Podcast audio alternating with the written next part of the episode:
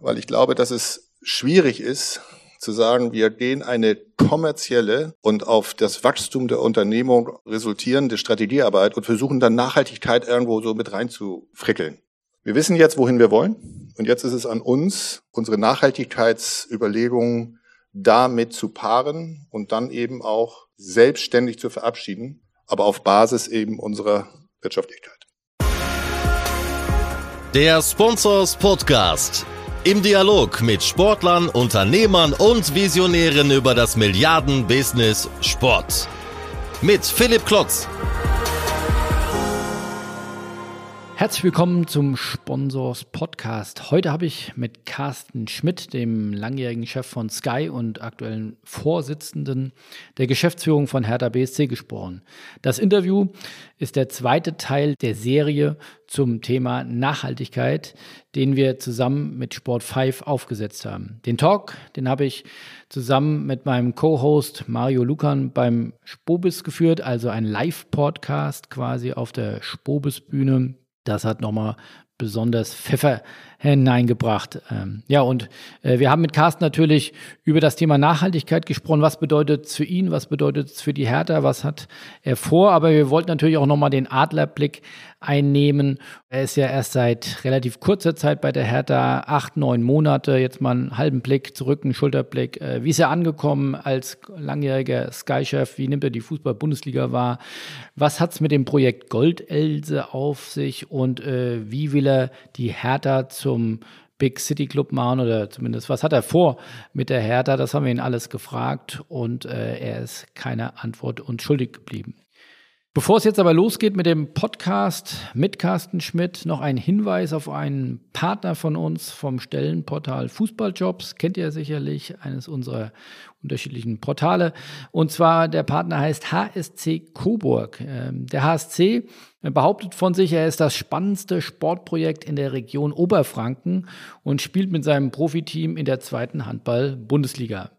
Neben dem Profisport betreibt der Verein natürlich auch eine sehr profunde Nachwuchsförderung auf allerhöchstem Niveau, wie ihm wichtig ist, und hat ein eigenes Handballinternat. Also da breit aufgestellt. Ihr wisst ja vielleicht noch die letzte Folge mit Marco Baldi. Da ging es ja auch groß um das Thema Nachwuchsförderung. Der Wiederaufstieg in die stärkste Liga der Welt, äh, das ist ja der Claim der HBL, ist mittelfristig das Ziel. Dafür sucht der HSC Coburg hungrige Sales Manager, die in diese Aufgabe hineinwachsen können, also können auch noch, wie gesagt, Junioren sein und die Abteilung Vertrieb dann auch weiterentwickeln und äh, gemeinsam mit der Geschäftsführung dann auch ein Team aufbaut. Also, ihr könnt da viel bewegen. Der Bock hat auf äh, Sales und äh, der Lust hat auf Handball, unbedingt beim HSC Coburg melden. Und jetzt rein in den Podcast mit Carsten Schmidt. Ja, wir fangen ganz unprätentiös an. Ähm, hallo Herr Schmidt, äh, herzlich willkommen zum, zum Live-Podcast äh, vom Spobis. Zunächst mal, bevor wir auf das Thema Nachhaltigkeit im Speziellen eingehen, mal ein Adlerblick, äh, mal ein Zwischenfazit, acht, neun Monate jetzt äh, nach Jahrzehnten sozusagen der TV-Regentschaft, äh, der TV-Erfahrung, Pay-TV vor allem sehr stark mitgeprägt in Deutschland, jetzt seit acht, neun Monaten bei Hertha BSC. Wie fällt Ihr Zwischenfazit aus? Vielen Dank, dass ich heute da sein darf. Das Zwischenfazit fällt überwiegend freundlich aus und trotzdem äh, bin ich jetzt relativ schnell auch mit dem Fußball so vertraut geworden, dass das, was wir früher immer von der, von der Tribüne in die Manege beobachtet haben, man jetzt in der Manege ganz anders wahrnimmt, als man es früher dachte, wie es ist. Es ist äh, wechselhaft und hochinteressant und ich habe, glaube ich, in den zehn Monaten, die ich jetzt da sein durfte, schon viele Themen gesehen, die bei anderen Clubs möglicherweise länger brauchen, um sie sehen zu können. Also von daher, ich freue mich über die Arbeit, die wir geleistet haben. Ist auch durchaus, finde ich, erfolgreich und erwähnenswert. Vielleicht haben wir dazu noch die Chance später. Weiß aber auch um die Herausforderungen der Zukunft. Und von daher ist es gar nicht das unter, der Unterschied Fernsehen, äh, Fußball, sondern eigentlich die Faszination Sport und äh, mit Menschen, die sehr meinungsstark und sehr emotional sind, jeden Tag arbeiten zu dürfen. Mit was haben Sie sich denn am meisten bisher beschäftigt? Also von außen betrachtet nimmt man ja viele Veränderungen äh, an dem Thema Strukturen wahr, Positionen, die sich teilweise verändert haben. Sie haben, glaube ich, äh, äh, eine ganze Menge an neuen Mitarbeitern eingestellt. Äh, was hat Sie bisher am meisten beschäftigt? Also ich würde mal so sagen, bin ja am 1. Dezember letzten Jahres äh, zu Hertha BSC gestoßen.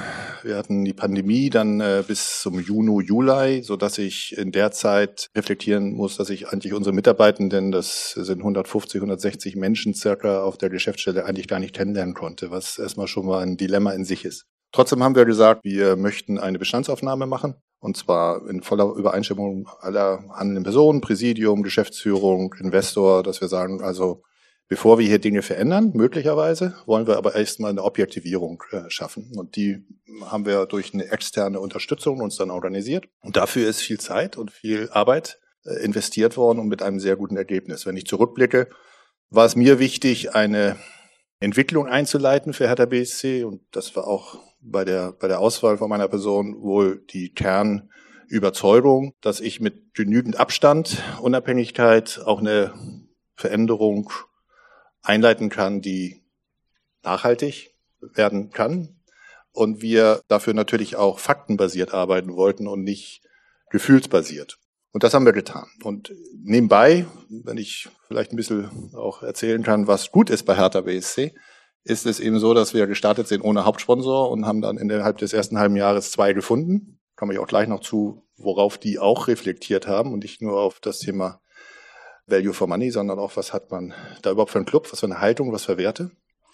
Wir haben äh, dann die Strategie den Gremien am 1. Juli präsentiert und im Investor. Und äh, ich finde, es ist echt bemerkenswert, dass in dieser Zeit, in diesen Umständen auch beide Seiten einheitlich sagen, das ist eine Vorwärtsstrategie, hinter der stehen wir vorbehaltslos, die unterstützen wir. Und die hat den Sport im Kern und trotzdem vergisst sie nicht auch den EV und die Herkunft von Hertha BSC. Und darüber werden wir gleich auch noch reden. Parallel haben wir dann noch so kleine Themen gehabt, dass Union Berlin auf einmal mehr Mitglieder hatte als Hertha BSC. Das ist auch kein Ruhmesblatt gewesen im Januar. Das wollten wir und haben gedreht. Mussten dann noch eine Mitgliederversammlung durchführen, die auch Herausforderungen hat in der digitalen Welt. Einige Mitgliederversammlungen bei großen Vereinen hatten Herausforderungen im Abstimmungsverhalten, in der Situation. Das haben wir auch gut hingekriegt.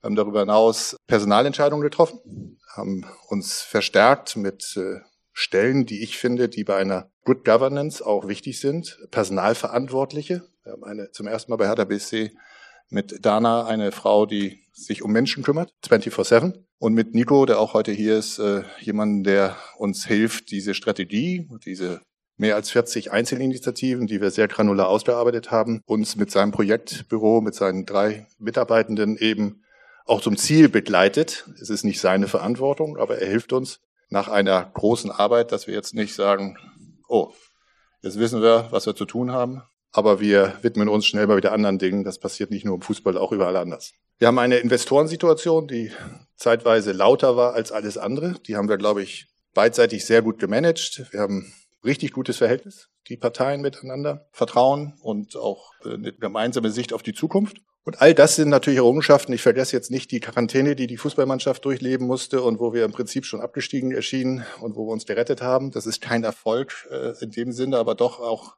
nochmal ein Zeugnis dessen, dass Hertha BSC was leisten kann, wenn es darauf ankommt.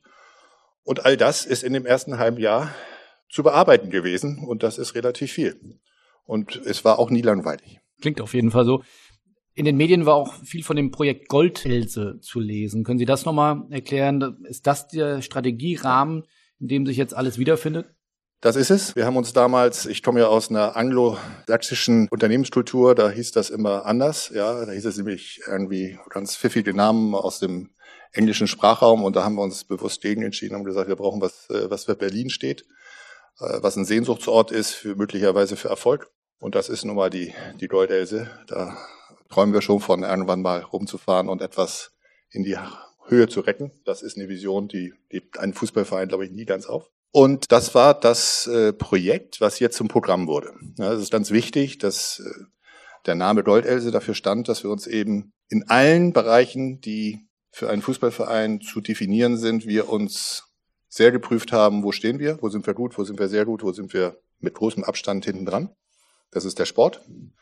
Das sind die Bereiche B2B, B2C, aber auch unser Unternehmertum, das Thema Operating Model, das Thema Kultur, Identität. Wir haben das Wort Marke nicht mehr in unserem Sprachgebrauch. Wir möchten das bewusst Identität nennen, weil wir das Thema Marke Stück im Sprachgebrauch auch äh, herausfordernd finden in der Fußballkultur. Aber das kann jeder machen. FC St. Pauli könnte das auch so sehen, aber die sprechen von Marke. Also wir haben es für uns Identität genannt. Und wir sind sehr froh. Also die, die Ergebnisse sind nicht oberflächlich, sondern sehr tief. Sie sind in einen Businessplan geflossen, der jetzt für die nächsten vier Jahre auch verabschiedet ist.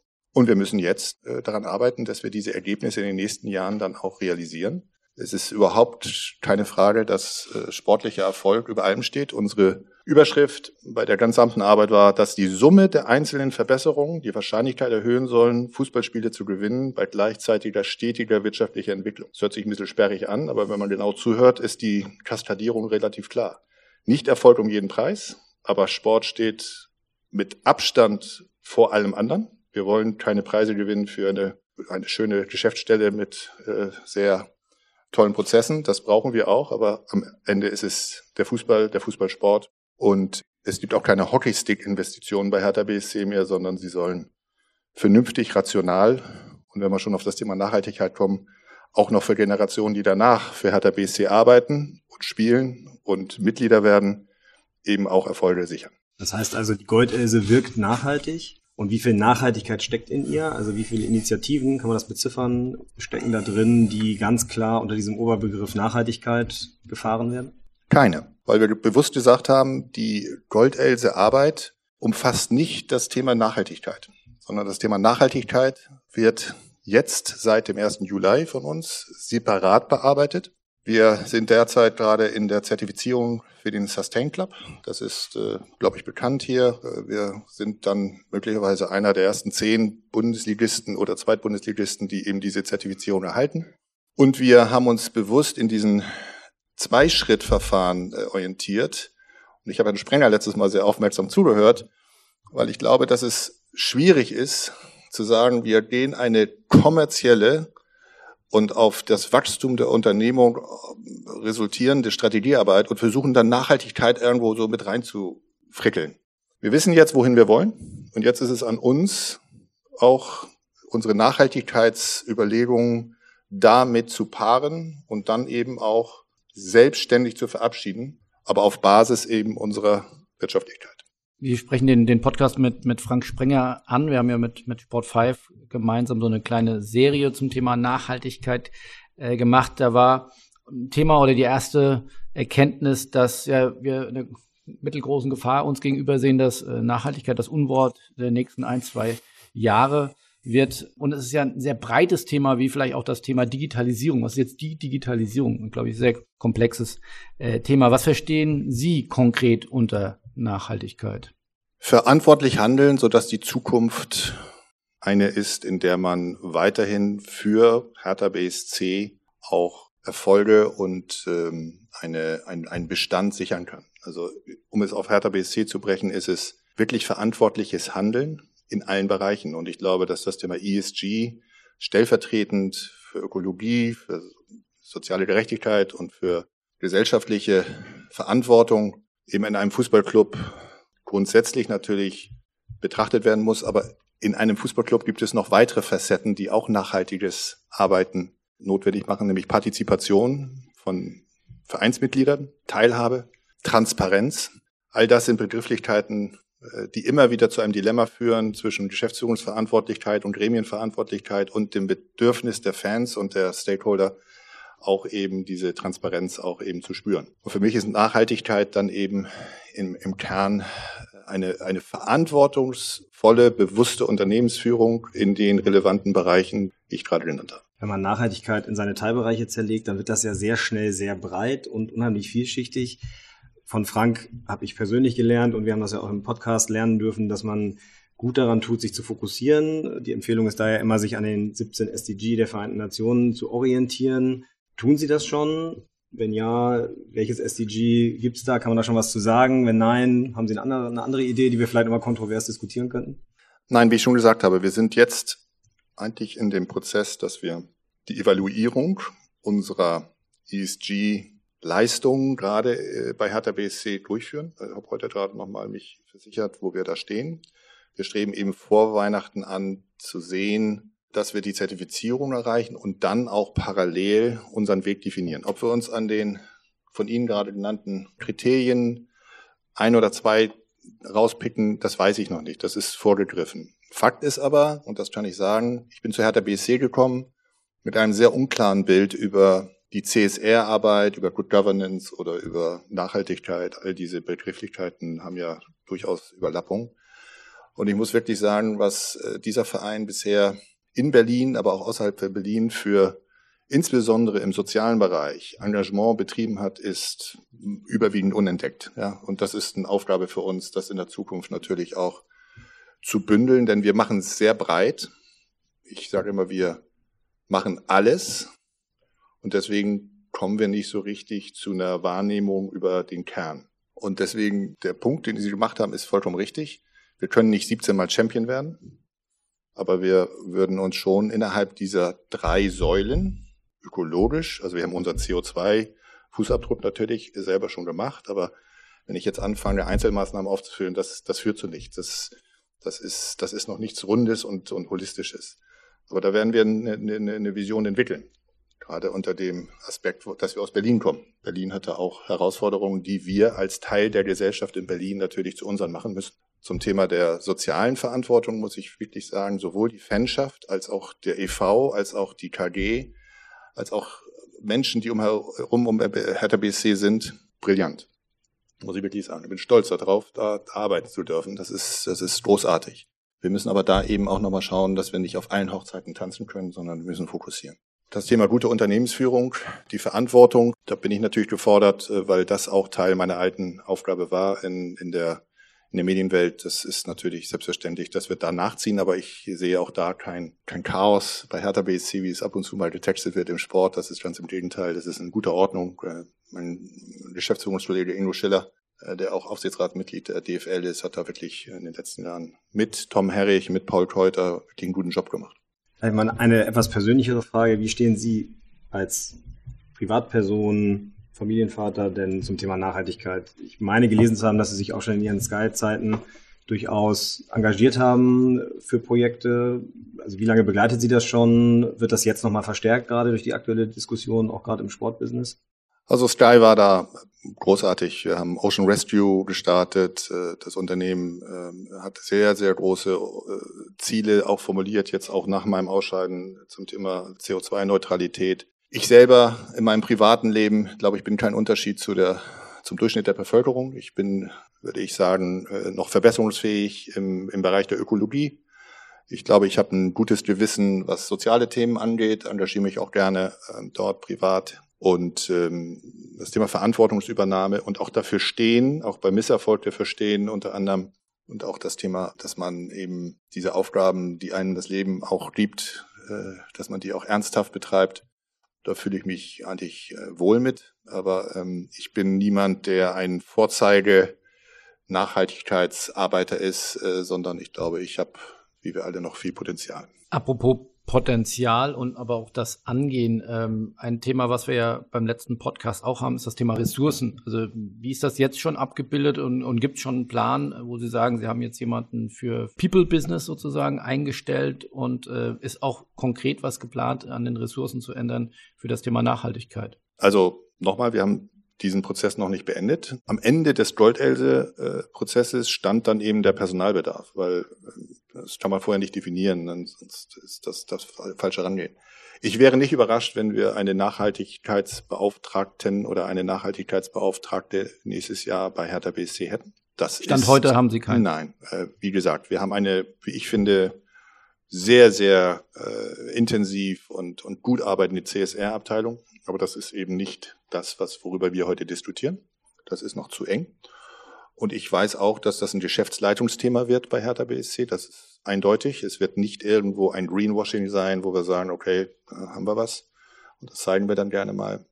Es wird ja auch zum Lizenzierungsthema bei der DFL, was ich sehr begrüße. Und, ähm, ist das gesichert? Ich meine, das muss nur abgestimmt werden. Ne? Also ich kann mir kaum vorstellen, dass auch unter der Führung von Donata Hopfen, die ich gut kenne, dass, dass das nicht gesehen wird. Also ich, ich hoffe darauf. Also ich sag mal, mein Wunsch wäre es. Jetzt haben wir gehört, wie Hertha von innen heraus sich mit dem Thema auseinandersetzt und, und was da auch angeschoben wird. Sie haben gerade schon externe Impulse wie Bestandteile in der Lizenzierungsordnung angesprochen. Die aus unserer Sicht ja immer noch mal wichtigste Komponente sind die Fans. Haben Sie da schon klare Rückkopplungen aus der Fanschaft, was die zu dem Thema Nachhaltigkeit zukünftig von Hertha BSC und am Ende äh, auch den, den Spielern erwarten?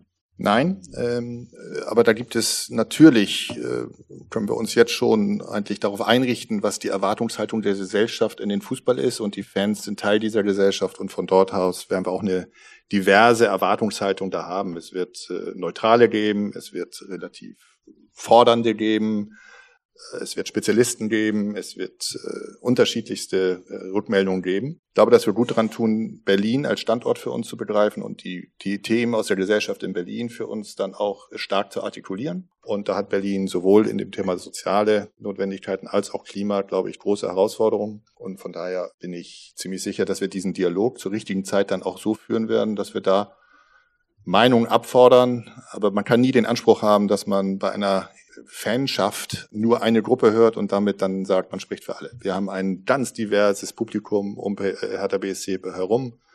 40.000 Mitglieder, durchschnittlich 40.000 Menschen, die ins Stadion kamen vor der Pandemie. Wir haben weltweit Menschen, die sich für Hertha BSC interessieren, engagieren.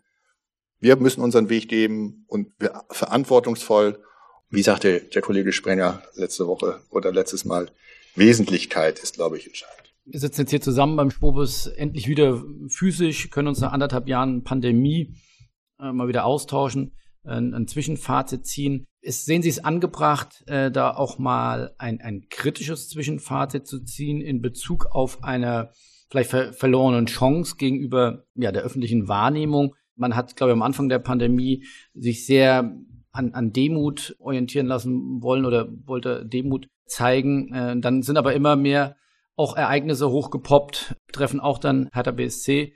Zum Beispiel mit, der, mit, der, mit dem Kabinenstream von Herrn Kalu, die sich dann über ähm, Corona-Regeln äh, teilweise lustig gemacht haben oder über Gehaltsverzichte, war sicherlich irgendwo äh, sehr kontraproduktiv. Sehen Sie eine Entfremdung teilweise zwischen Spitzenfußball auf der einen Seite und Fans und Gesellschaft auf der anderen Seite und hat, äh, hat man da in Corona vielleicht auch Dinge liegen lassen? Ich kam zu Hertha BSC und habe mich auch natürlich mit der jüngsten Geschichte von Hertha BSC äh, aus dem Jahr beschäftigt. Das war letztes Jahr mit Salomon Kalou, der übrigens ein wunderbarer Mensch ist, äh, der sich sozial sehr engagiert, der immer jemand war, der aus der Mannschaft auch eben diese Hertha BSC-Identität auch in Berlin äh, hat äh, gelebt. Es hat jemand, der, wie wir alle, glaube ich, erstmal als diese Pandemie startete, äh, eben seinen Blick auf die Pandemie hatte und da dann auch äh, dachte, das ist ein lustiges Video ich weiß nicht, ob wir es uns zu einfach machen, indem wir sagen, wir nehmen uns jetzt mal so die Social-Media-Beiträge von einigen Spielern raus und verallgemeinern das als das Grundproblem des Fußballs der Entfremdung. Ich glaube, das, das, das ist es nicht. Das sind vielleicht einzelne Verstärker oder punktuelle Aufreger, aber ich glaube, dass, dass das Grundthema ist, dass die Gesellschaft in Krisenzeiten eigentlich um sich herum guckt und äh, sucht nach glaubwürdigen, verantwortungsvollen Umfeldern, die eben in diesen Momenten dann auch Orientierung und Halt geben. Und das hat der Fußball durch Geld, was dort verdient wird, durch auch vielleicht Beiträge in der öffentlichen Diskussion damals eben nicht bereitgehalten. Aber da ist der Fußball nicht alleine. Ich glaube, die gesamte Gesellschaft sucht nach Institutionen, die das haben. Äh, nennen Sie mir eine, die dafür dann auf einmal rausstach. Also ist der Fußball keine Ausnahme. Ich glaube, dass wir erstmal anerkennen müssen, dass der Fußball in dem Moment spätestens nicht nur aufgewacht ist, sondern auch agiert hat. Und bei aller Kritik, die diese DFL Taskforce aus Ecken und Kanten bekommen hat, aber es ist doch der einzige und richtige Weg, sich mit den Herausforderungen und aus einer diversen Gruppe von Menschen Impulse zu holen, um dann Veränderungen jetzt zu beginnen. Und es ist viel zu früh. Im Februar wurden diese Ergebnisse präsentiert und es sind nicht Ergebnisse, die von der Taskforce erwartet wurden, die dann auch sofort umgesetzt werden. Das ist nicht die Aufgabe gewesen. Aber die Impulse, Frauen im Fußball, Frauenfußball, wirtschaftliche ähm, äh, Veränderungen, das Thema Nachhaltigkeit, werden doch jetzt sehr sauber von Kommission von, so wie es auch man braucht, mit, mit Teilhabe unterschiedlicher Stakeholder. Frau Ferkau arbeitet jetzt an der Nachhaltigkeit.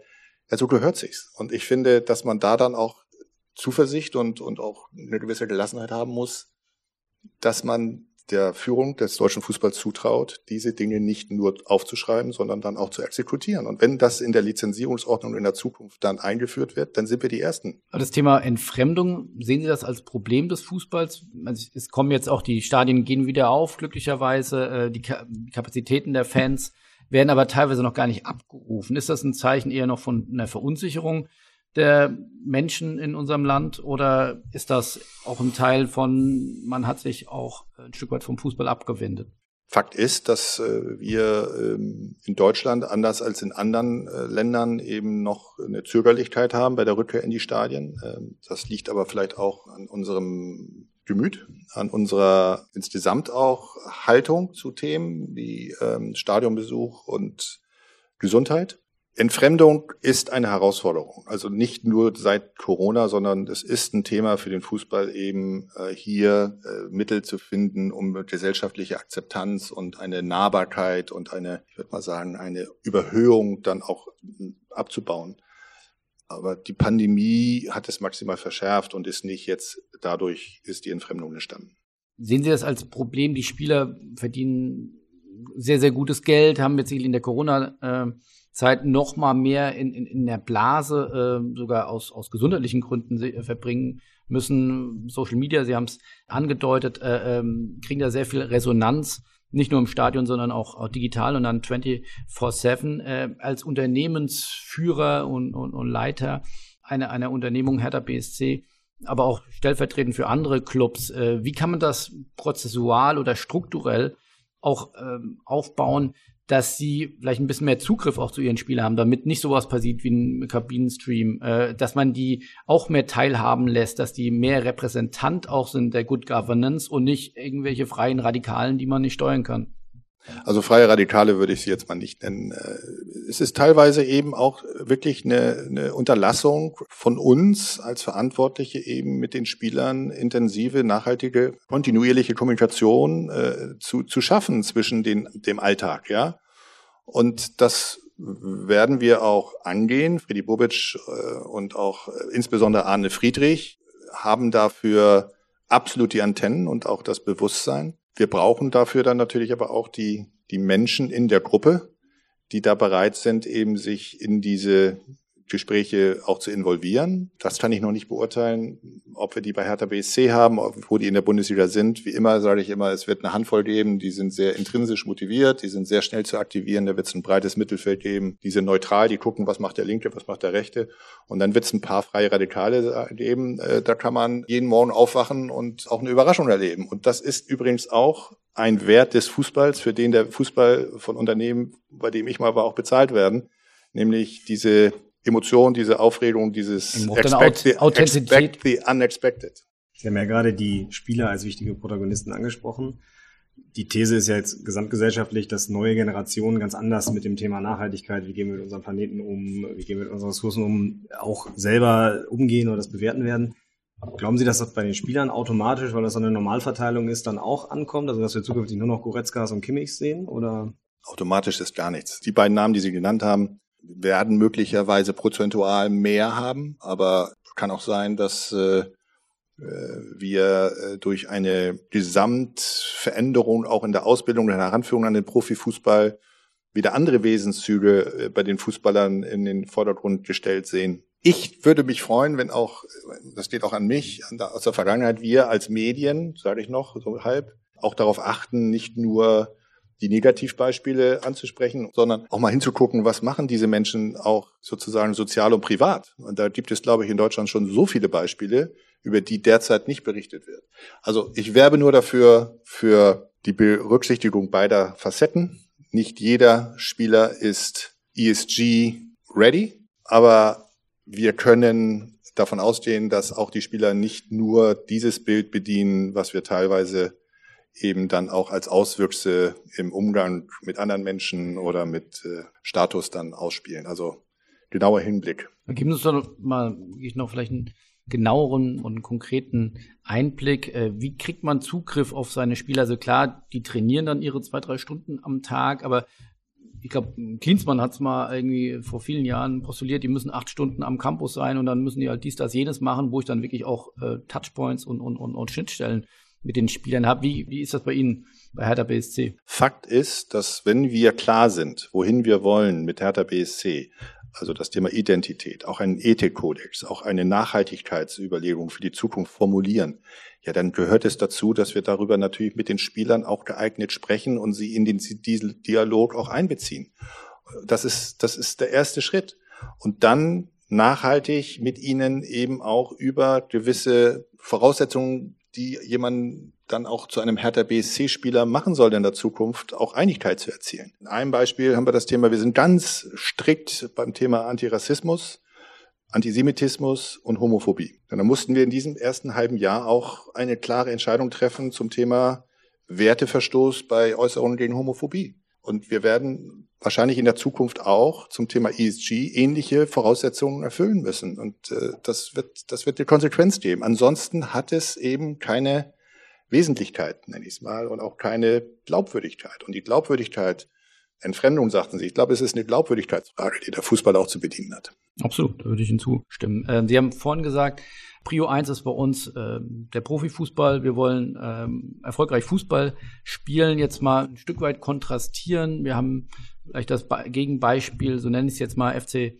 St. Pauli. Da ist sportlicher Erfolg, sage ich jetzt mal, auch wichtig. Aber äh, in meiner Wahrnehmung äh, gibt es ja auch vielleicht andere Werte wie, wie Toleranz die kokettieren damit mit Non-Establishment, äh, äh, aber die vielleicht noch wichtiger sind und äh, wo man auch erfolgreich Fußball spielen will, aber äh, als Marke vielleicht noch, äh, noch stärker sich anders positionieren will. Das zieht sich dann von der Reise in die USA bis hin zu selbstproduzierten Trikots, wo vielleicht dann auch nicht Money First, sondern äh, Werte First äh, äh, praktiziert wird. Ist für Sie so ein Beispiel wie St. Pauli in diesem Bezug dann auch ein Vorbild für Hertha BSC? Also so wie der FC St. Pauli das macht, ist es kein Vorbild für Hertha BSC, weil wir da eine andere Definition haben, wofür wir antreten. Ich kann das jetzt auch nicht kommentieren, was der FC St. Pauli da für eine, für eine Abwägung zu treffen hat oder nicht. Ähm, Sie haben das jetzt so dargestellt. Ich sage nur, dass wir eine ganz andere Geschichte als der FC St. Pauli haben, eine ganz andere Kultur entwickelt haben über die letzten Jahrzehnte, auch eine andere Governance, äh, also Führung des Vereins etabliert sind. Und trotzdem ist es, glaube ich, anerkennenswert, dass St. Pauli ein klares Profil, eine klare Identifikation zulässt. Und alleine das ist ein Wert. Und da muss Hertha BSC in der Zukunft, man sagt immer, wofür steht Hertha BSC, da müssen wir deutliche Fortschritte machen, weil so eine Positionierung im Grauen sowohl als auch ist keine Positionierung mal zu meinem oder unserem Lieblingsthema bei Sport 5 rüber zu schwenken. Sie hatten die neuen Hauptsponsoren schon angesprochen. Äh, war das Thema Nachhaltigkeit in den Gesprächen da schon eins? Hat es vielleicht so eine gewisse Abhängigkeit gehabt? Und äh, zweiter Teil der Frage oder zweite Frage, die These in Zukunft kein Sponsoring mehr ohne Nachhaltigkeit, würden Sie diese unterschreiben? Also, die beiden ähm, Akquisitionen hatten im Kern der Präsentation und auch der, der Besprechung mit den jeweiligen Verantwortlichen der Unternehmen ganz klar die, die Rückmeldung an uns, dass das, wofür Hertha BSC im Wertekanon steht, sehr entscheidend mit war. Also ich will jetzt nicht sagen entscheidend, aber sehr mitentscheidend. Wir haben uns auch intensiv über die beiden Unternehmen informiert und haben gesagt, gibt es da etwas, was wir wissen müssen? Das spielt heute schon eine Rolle. Also jedenfalls bei Hertha BSC. Also das kann ich ganz ausdrücklich sagen. Wir haben vor kurzem auch noch mit unserem Partner Home Day einen Social Day veranstaltet. Äh, wir, wir bleiben in diesen Beziehungen nicht nur kommerziell KPI und äh, visibilitätsgetrieben, sondern eben auch achtsam in dem Umgang äh, mit Themen, die die Stadt betreffen. Und das, das freut mich. Und äh, Ihre Frage hinsichtlich Sponsoring nur noch auf Basis von Nachhaltigkeit, also wenn wir Pakete verkaufen an Sponsoren, die an die Bande gehen, äh, sage ich, ist das heute sicherlich noch kein Gesprächsthema. Wenn es aber Partnerschaften geht, wie Ärmel oder wie Hauptsponsorship und weitergehen, dann ist es sehr wohl das. Sie haben gesagt, äh, oder haben uns ja Einblick gegeben, auch in Ihre ja, langjähriges Wirken seit, seit über 20 Jahren in, in der Medienbranche, jetzt in der Fußball- Branche ähm, ist ja auch immer, das erleben wir ja auch hier beim Spobis, äh, Sportbusiness ist People-Business. Ähm, wir haben sehr viele Menschen in der Zeit kennengelernt. Haben Sie da eine substanzielle Veränderung des Themas ja, Nachhaltigkeit erlebt? Äh, blickt man auf dieses Thema heute anders als äh, ja, zu Ihrer Anfangszeit? Oder war das damals überhaupt ein Thema? Nein, also das Thema Nachhaltigkeit ist mir auch ernsthafterweise erst vor sechs bis acht Jahren, glaube ich, äh, mal nahegekommen. Wie gesagt, in meiner alten Unternehmung ging es dann los mit diesem Thema Ocean Rescue und Themen, äh, in was für einer Welt oder was für eine Welt wollen wir unseren Enkeln übergeben. Und diese, diese Zuspitzung ist ja, ist ja eigentlich der Kern, die Kernfrage, ja. Also wie verantwortlich gehen wir mit den Ressourcen um, sodass ein Leben in einem Fußballverein, in einer Gesellschaft, in einem Land, in, auf einem Planeten dann auch möglich ist. Ich habe damals niemanden um mich herum gehabt, äh, der das schon früh erkannte. Und ich bin auch ehrlich, ich glaube, dass auch jetzt auf den Themen, auf denen der Fußball gerade sich abarbeitet, es ein Thema ist, aber nicht das Thema, wo ich jetzt schon Leute spüre, die jeden Tag um nichts anderes sprechen. Also dass, dass es die Ablösung der Digitalisierung ist, mag sein, aber ich sehe da noch keine Wucht und keine brutale Entschlossenheit. Aber ich, ich sehe überall Aktivität und überall auch Verständnis und Reflexion. Wir haben mit dem Adlerblick begonnen und, und möchte auch mit dem Adlerblick enden.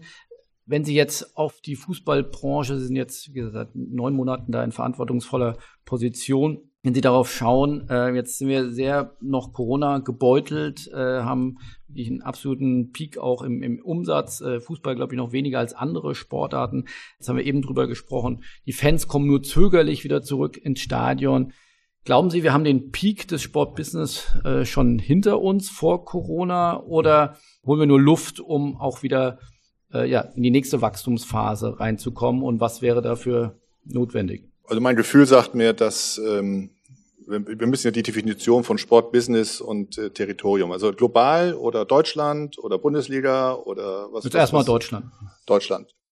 Ich glaube, äh, von einem äh, Peak, den wir schon hatten und der nicht wiederkommt, zu sprechen, wäre falsch. Ich äh, glaube, dass, dass das zurückkommen wird, ähm, ist aber auch ein Stück Veränderung geben wird, ja, ein Stück ähm, anderes, anderes Wirtschaften, anderes ähm, Handeln. Also ich glaube, das ist jetzt sitzt uns allen in den Knochen. Ich glaube, man wird nicht mehr so ganz davon wegkommen, dass man sagt, du pass auf, äh, es kann immer alles passieren. Ja, die Pandemie äh, ist ja über uns gekommen, unangekündigt und äh, vollkommen unvorbereitet. Ja, und ich glaube, das wird schon ein Stück Gutes auch haben. How high is high?